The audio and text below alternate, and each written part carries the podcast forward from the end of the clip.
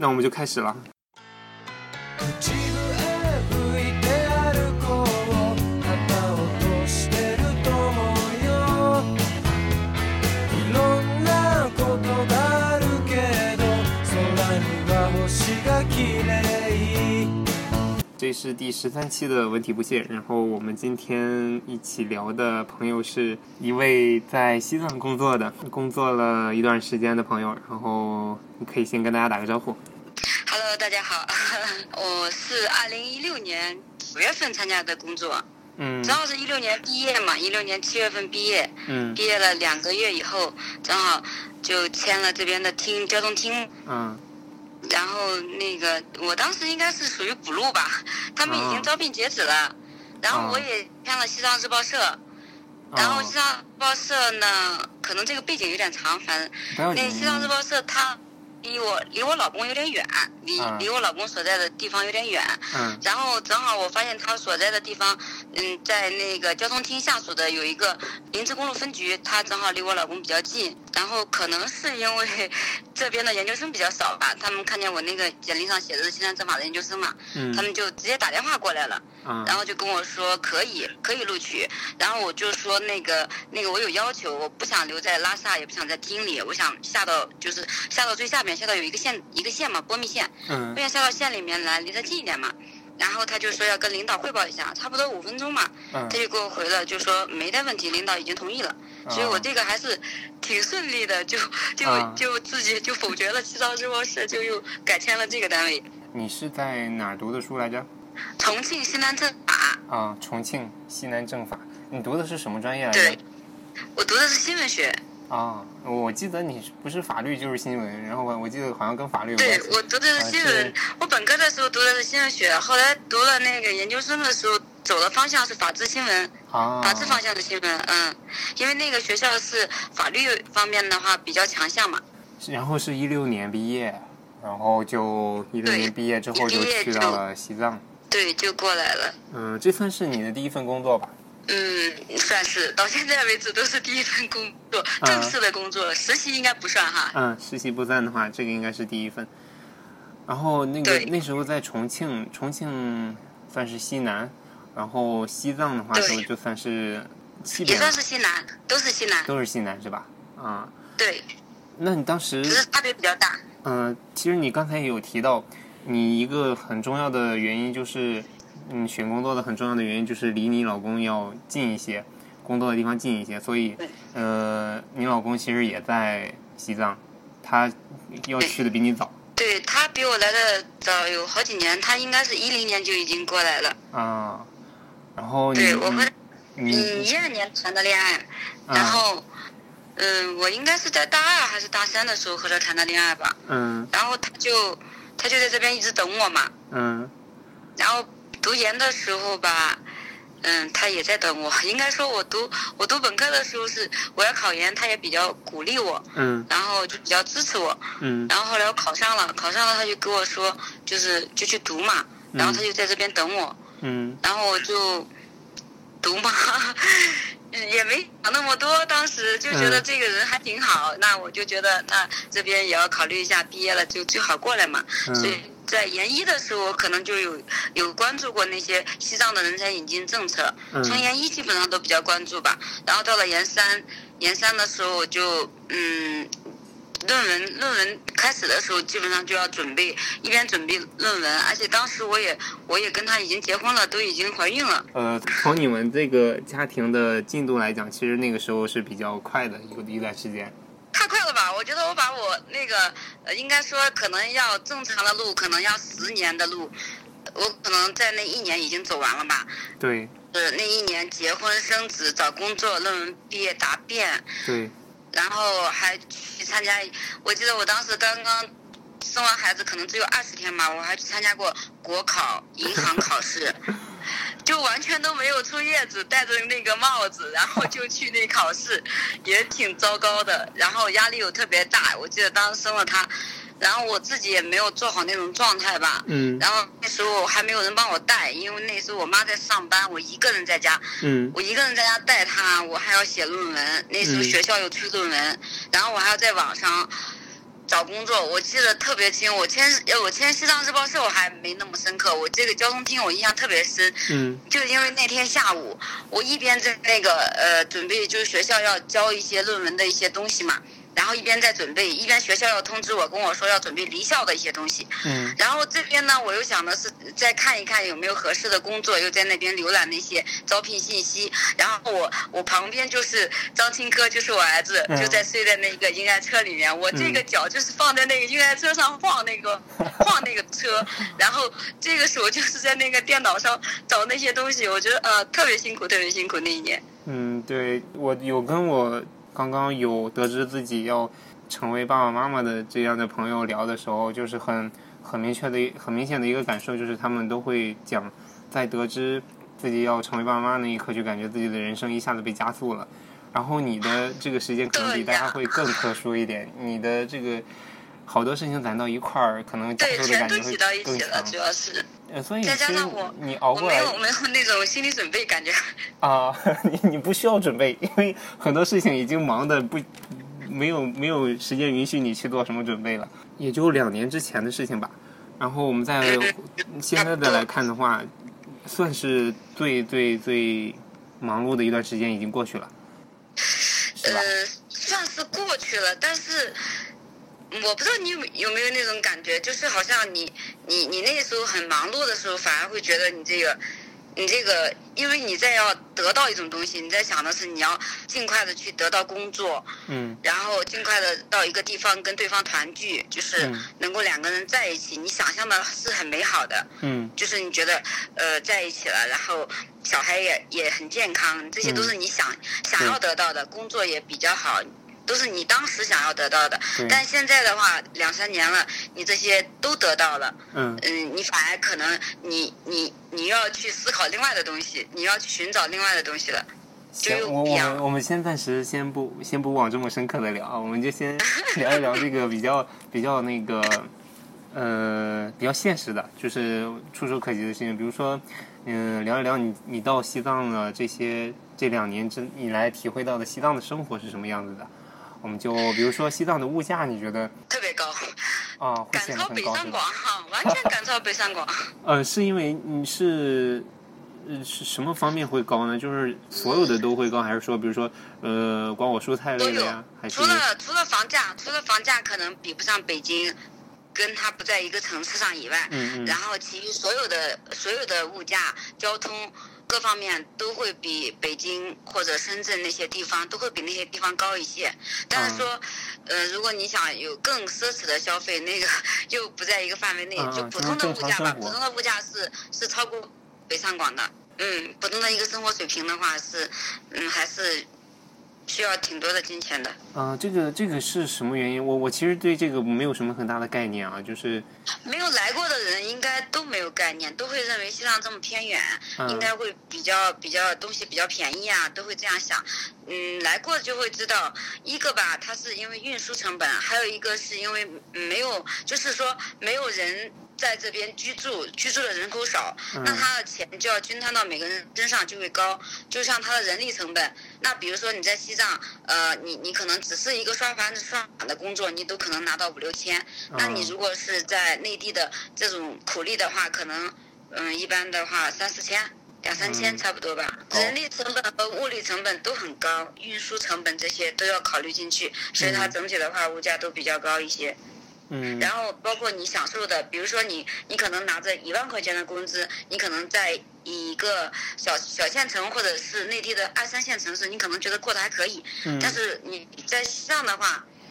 因为我们这边的职工人均工资基本上都有一万块钱，嗯，所以你你就不会认为自己的生活质量有多高。可以说恩格尔系数比较高吗？嗯，可以这样说吧。你在那边的娱乐活动有什么吗？娱乐活动的话，我觉得在这边娱乐活动还挺少的，但是不一样，在内地的娱乐活动可能就是去看看电影，或者是去一些景点逛一逛或者健身，但在这边的话，可能因为我在的地方可能比较偏。不过拉萨也差不多吧，都是嗯比较、他们娱乐的方式比较原生态一些，嗯就是比较喜欢嗯开着车去一些那种大森林里面，然嗯后去耍把子，啊，你你刚才说是去干嘛？耍把子，耍把子就是西藏的一个一个娱乐活动，就是像我们内地的有一种就春游，就是或者啊是郊游那种、啊那种，只是他们比我们更嗯更豪放一些，他们会带上啤酒，嗯因为他们这边的人比较爱喝酒，嗯然后带上啤酒吃的，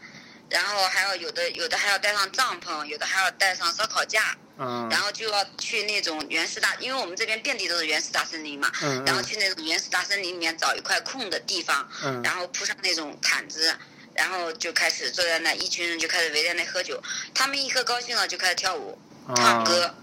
嗯，你你说的这个耍把子，就是是青藏地区的呃西藏地区的方言吗？还是说嗯，应该算是吧。我他们这边都统称为耍把子，我们就、啊我们用我们汉族人的话，就是出去玩、出去郊游、啊？出去啊，行野炊我我以为一下，是就类似那种。嗯，我看你发的那些朋友圈啊，有的时候就会感觉那边天气其实挺好的，还嗯有对，有一些这边的空气各方面都还是比内地好的，包括我在的这个地方，应该它是属于西藏江南的江南，是属于西藏最最气候好的地方，嗯，所以还是比较舒服。对我感觉那边儿嗯，你有发过一些比较烟雾缭绕的感觉，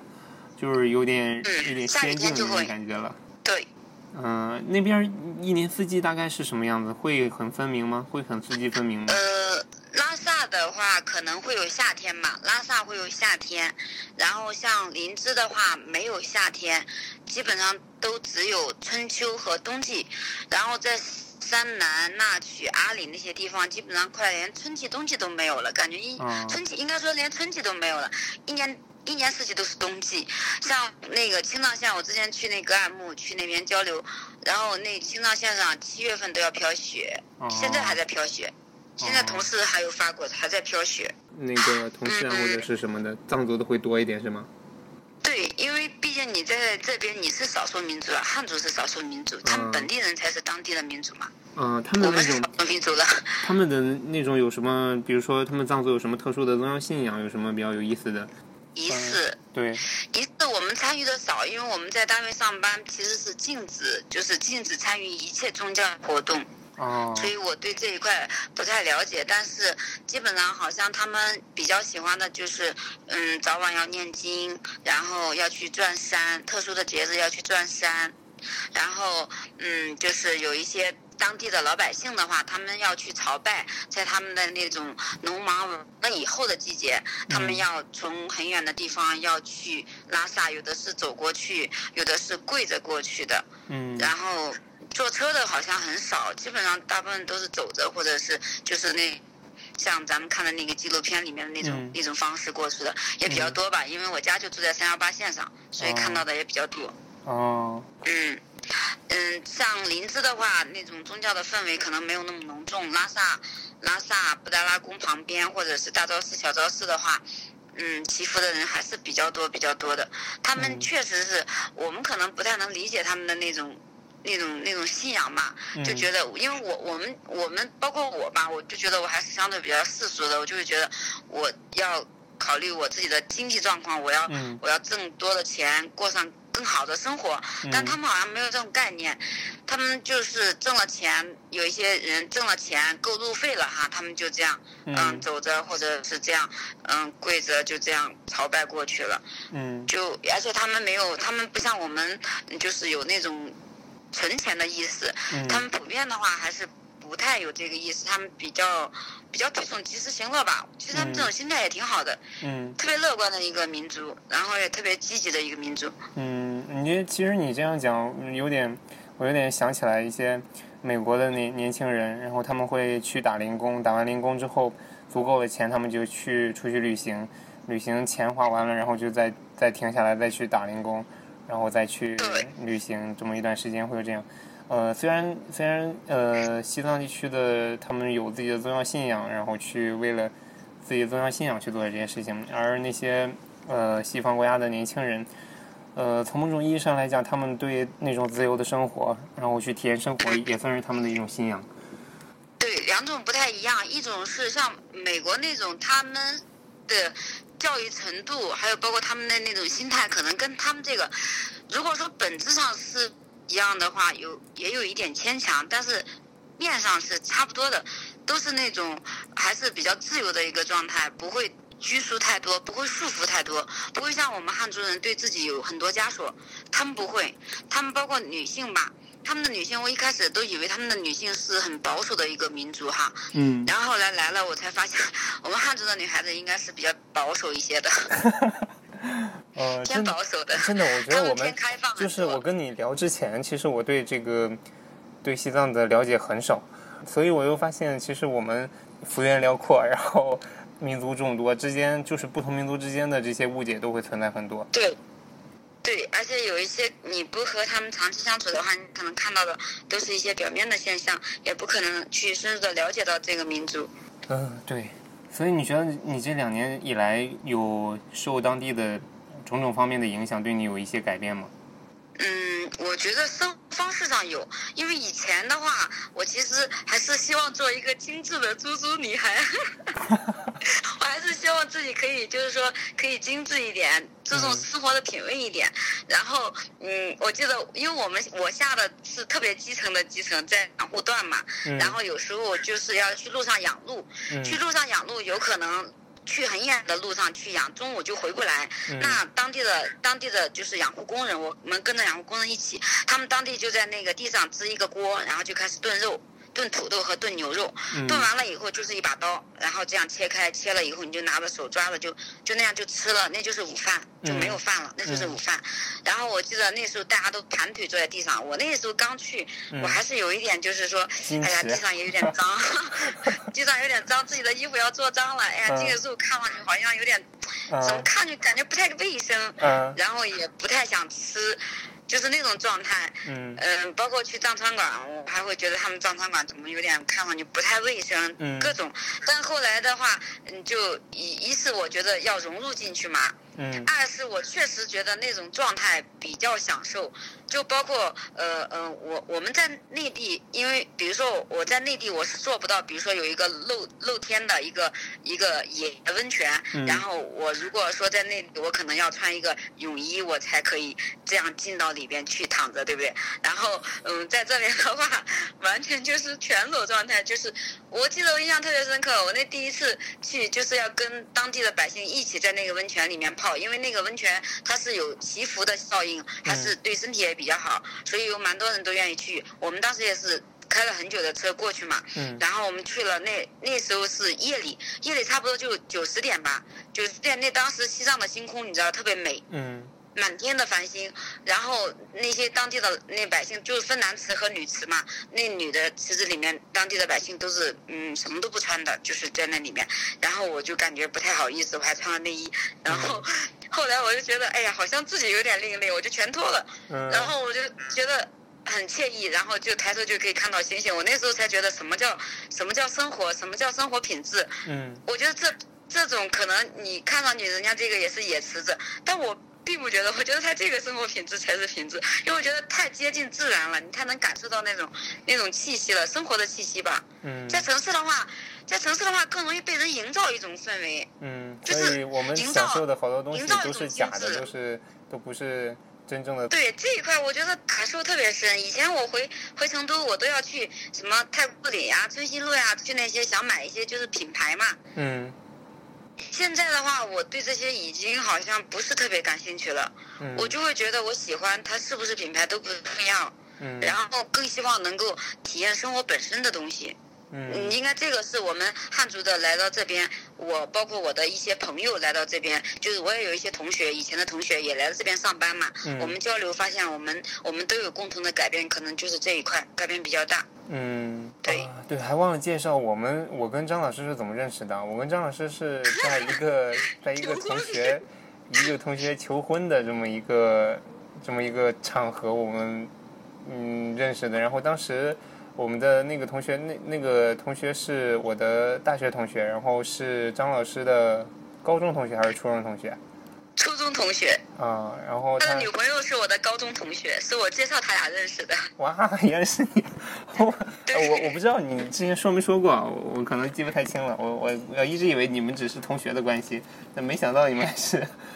然后对他们两个是我介绍认识的。嗯、然后他们那个同学求婚的时候，然后就让我们去帮忙演一下，呃，制造那么一个那么一个氛围，对，然后我们当做两个那个吃瓜吃瓜群众，然后当时都在北京，一对起就过去了。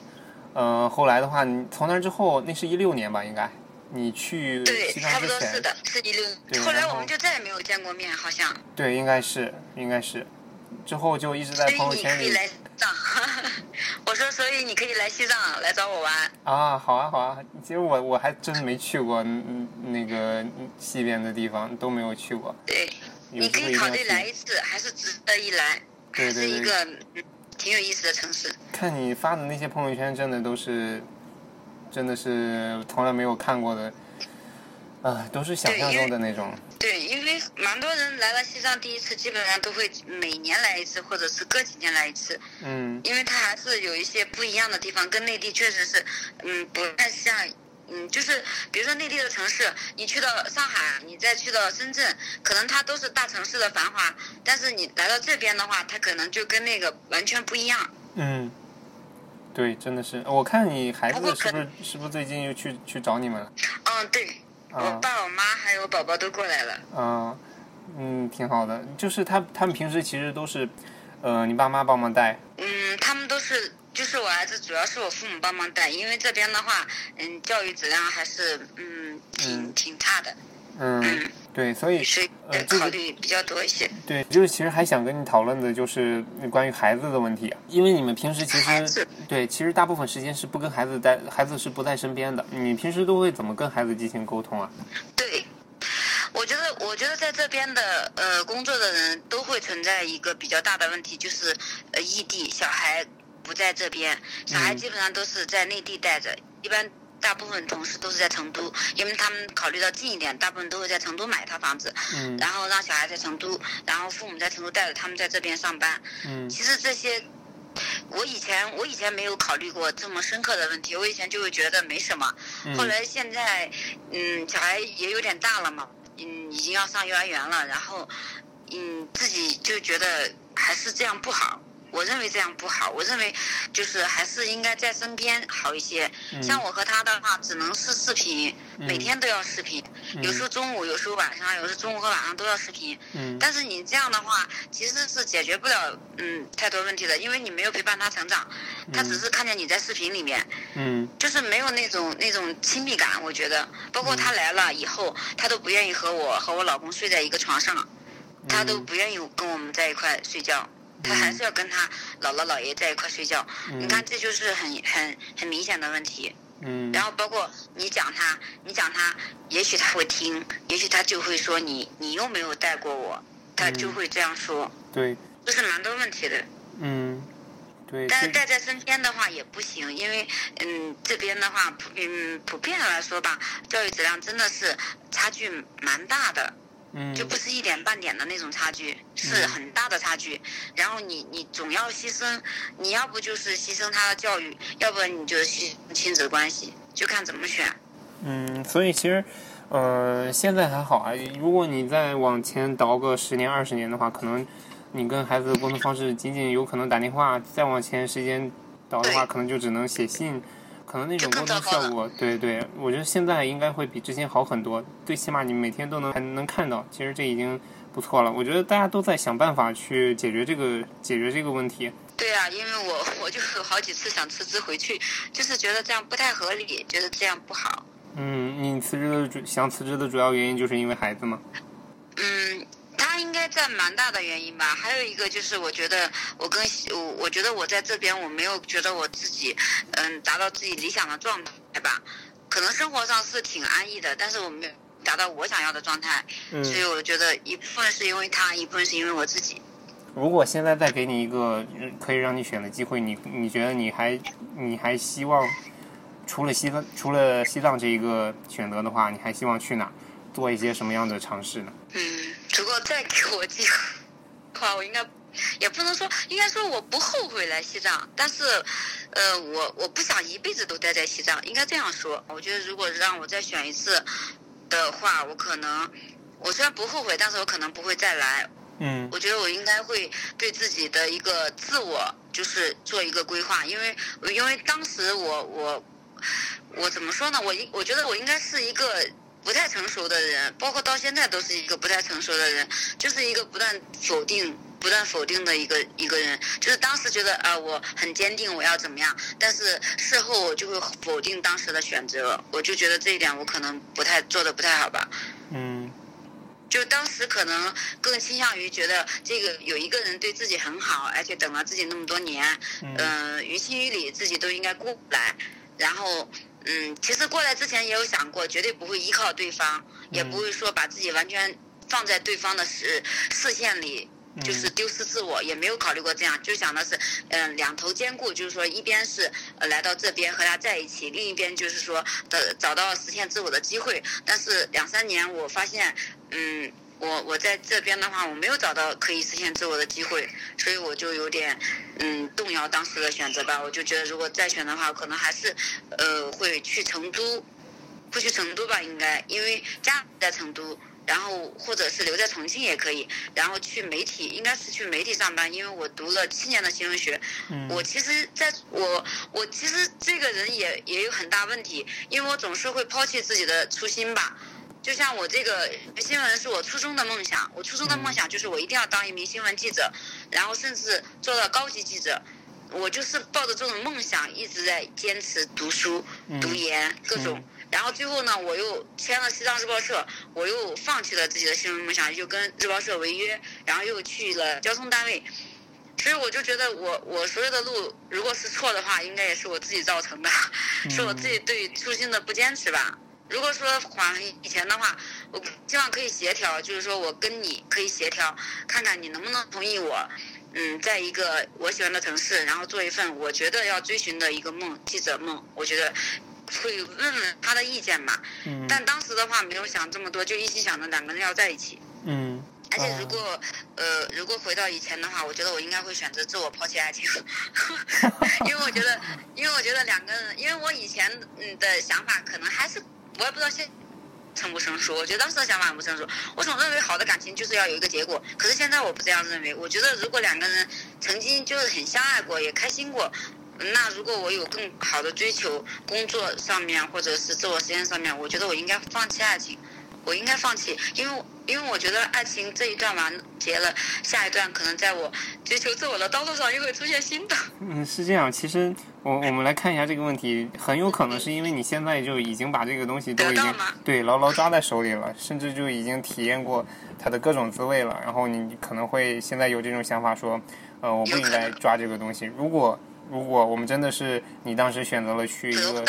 对去了才是永远在骚动的，是不是？对，而且还有一个问题就是，呃，你即使你一直坚持了你的初心，你讲的初心，从事这个新闻行业啊，然后做了记者呀，呃，一段时间之后，你对一些工作的熟悉程度啊，达到了一些很熟练的程度，嗯，所有人都会出现这种倦怠的情况，都会有到那种所有人吗？几乎所有人，我我我我是这样，我是这样，我是这样认为的。我现在对我工作也是有这种，也是有这种。虽然我我也只工作两年，对，真的是。所以我我总是在担心的问题就是，大家的欲望真的是自己想要的吗？有有些时候就真的是因为它单纯只是欲望而已。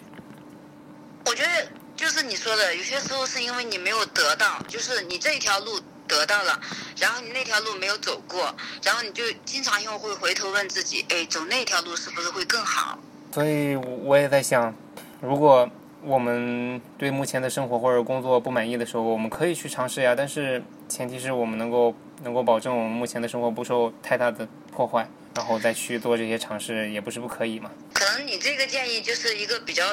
成熟或者是比较保底的建议吧，就比较可靠一些。嗯，这可能是过于理智了。对，应该还是不一定每个人都能做到这么理性的，而且也不可能两头兼顾的。比如说你你这边工作也很忙，那边你要创业，然后你又不想丢掉你本职工作，那有可能两头你都得不到呀。嗯，对，很有可能，但是就是会有那么一个阶段，就是会到那么一个临界点，你觉得你该做该做该做舍弃了。我觉得你，这，个情况，我觉得要分，就是要分是你现在是自己还是你有所牵绊。如果是你是自己，我倒觉得你什么做，你什么都可以做，因为你没有去需要去负担的东西，你只要活好你自己就行了。但如果像我这种，我有家人。有小孩要的话，我就没有办法说做到，就是我想怎么样，我就立马去做，因为因为我要考虑到我这个月我不拿工资，那我这个月我是不是就挣不到钱养他？嗯，就是要考虑到很比较现实的问题吧。嗯这是我觉得，呃，是我我从来没有想过我会经历这样的生活，因为我一直都还是一个比较自我的人，就会觉得我想怎么样我就去怎么样做，但是慢慢的呃发现不是自己想的那样了，可能生活还是有很多负担的东西要你去承担吧。嗯，今年是你工作的第三年了。对，第三年了。行，其实，呃，之前有一种说法是你你需要用三年的时间，至少三年的时间才能了解到你你所在的工作岗位上到底是到底是在做什么。这个我是比较认可的，因为我也不不太不太建议频繁的去换工作，因为我觉得一个工作，我认为我一个工作我要干满五年，嗯然后我再好好想一想，就是说，呃，是不是这个行业这个工作真的是自己喜欢的，还是自己可以坚持下去的？如果说想清楚了，确实是自己坚持不下去了，也不太喜欢，想要换另外一种的话，我觉得我应该会去做另外一个选择。但我不会说我刚刚工作我不喜欢我就去另外换，因为我都不了解。对，对哎行，其实这个三年这个时间点比较有意思啊。我们如果以后有机会的话，可以再再过一段时间再聊一下，然后三年，对，我们再看一下，我们再回来看一下我们，嗯、在你工作三年的时候的一些？一些想法，然后再过几年之后一些想，肯定会变的。我们每个人都应该会会变的。变吧。我其实我其实有时候，我记得我上一期你给我发过那个老师的那个，就是就是支猎头那个那个老嗯，师，对对对，嗯，嗯，对我就会觉得为什么别人可以做一个成熟稳定的成年人，然后我快要奔三了，还是不够成熟稳定。不不不，其实也不也不是的。你我给你发的那个就是那是我的一个学姐，但是你看她每天发的朋友圈也不是成熟稳定的，呃，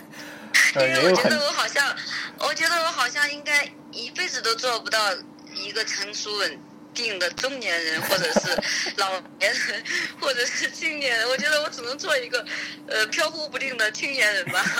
因为我觉得我总是处于一种呃嗯自我就是思考的特别多，然后又想的特别多，然后又否定自己的特别多，就没有办法有一个嗯比较稳定的一个想法。就一成不变的想法就很难，包括处事，我都会觉得，呃，别人的处事，包括我老公的处事，我都会觉得他们很成熟，嗯然后他们想事情也比较周全，然后我就会我仍然是想到哪做到哪，就不太会想太多，包括在体制内嗯有蛮多就是需要你去你去在脑子里想的东西，然后我就很少想，然后就特别愿意按照自己的一个一个想法去做事情，但是最后就会不太好。但是我也没改过来，所以我就在想，别人是怎么成为一个成熟的、成熟的、成熟的成年人的？应该是，这个这个只是别人对你的一个一个评价嘛，成不成熟，嗯，其实如果从别人的角度来讲的话，他会判定你成不成熟，但是他们其他人的判定对你自己其实没有很大的，没有没有，很多时候都是没有用的呀。他即使即使你在别人眼里是一个成熟稳定的，呃，中年人或者是年轻人或怎么样的，但是对你来说，嗯，不会影响你太多吧。我我觉得我不会，我现在越来越不在乎就别人我是不是别人的想法是吧？对我别人觉是不是成熟稳定都是这种越活越觉得你你想什么跟我没有关系，我想什么更重要一些。对，甚至就是我我我在就在最近几年越越发的一对一种看法更加认定，就是我在读大学的时候，有一个老师说，他有一次去坐公交，然后被人挤了一下，然后那个老师就立马挤了回去，同时恶狠狠地瞪着他，然后还那个人还要开口，他也准备要开口骂，然后他跟我们讲这段的时候，他就说。我我当时就想，我已经四五十岁了，我我还跟你受什么气啊？我有什么不爽的地方，我一定要发泄出来。然后我我最近几年也是，嗯，虽然我没有到他的那个年纪吧，但是我我也觉得人的一生太短了，你不需要在所有的事情上都去讨好别人。然后我最近在看一个叫《怪奇物语》的一个美剧，嗯那里边有一个女主，呃，男主的妈妈吧，然后男主的妈妈交了一个男主的男主的爸爸妈妈离婚了，然后男主的妈妈交了一个男朋友，然后那那个男朋友就就跟那个男主的妈妈说，你知道我我最喜欢你身上一点是什么？就是你会在一些遇到一些问题的时候会 punch back，就是会给予回应。然后那个男生，那个男的就说：“我小时候一直受欺负，我从来不会给给别人予回应，但是我从你身上看到了那种你能愿意跟给一些对你造成欺负你的呀，或者怎么样的一些事情给予回应。”然后我我最近也在想，其实我们很多时候都是都是在一个很大的体系里，如果体系里的其他元素给你造成一些不爽的事情，你是是时候回应就一定要回应，因为人生实在是太短暂了，你你不需要为别人受，气你。说的这些都对，嗯但是，嗯，但是哈，但是要分就是所在的行业的情况，比如说嗯你所在的可能是企业，然后你这种状态还是可以，比如说我在的是体制，嗯其实有很多身不由己，就你就可能不能完全的去。我觉得我已经是我们单位的另类，就是完全做自己的另类了。嗯然后也会有很多的就，呃，很多的人可能是善意的善意的劝你，就会私下就会跟你说，哎，你那个锋芒不要太露，嗯。然后你那个新人，你现在还意思就是你现在还不够资历，还不够资格，嗯。你意思你就是应该隐忍一点，你应该隐忍别人，因为别人是老员工，嗯。你应该忍让一点。嗯。然后，嗯，我我的话，我觉得可能我会稍微收敛，但也没有说完全的被磨平，因为我我我经常性有时候就在单位替别人出头，然后就嗯。别人说了，别人会觉得哎呀，考虑一下利弊关系，别人嗯会觉得哎呀，我考虑一下利弊，我不想得罪那个领导，嗯。呃，就算他帮我出头了，我也不想得罪那领导，然后他退了。但是我已经冲在前面了，嗯我冲在前面是帮为了为了他的事情冲在前面，嗯我是希望他顶在我后面就可以了。但他已经退了，我就跟个傻逼一样，就顶在前面就没有用啊。然后我已经有太多次这样受伤的经历了。然后我有跟我们单位有一个上级领导，我跟他比较谈得来，嗯然后又跟他讲，他又说我，他说觉得你现在好像锋芒还是被磨了一些，是不是因为受了伤害太多了？我说还是有一点吧，就嗯就没有办法像你你描述的那种真空的世界可以那样，但是我觉得我已经在尽尽我所能的去保持我自己要坚守的东西了。我觉得我应该是算是一个，嗯，相对还算坚持自我的人。嗯，我能理解你说的这个，然后。呃，然后有一些话题我们就先不用展开讲了，因为也可能，呃，不太适合讲。呃，我我非常能理解。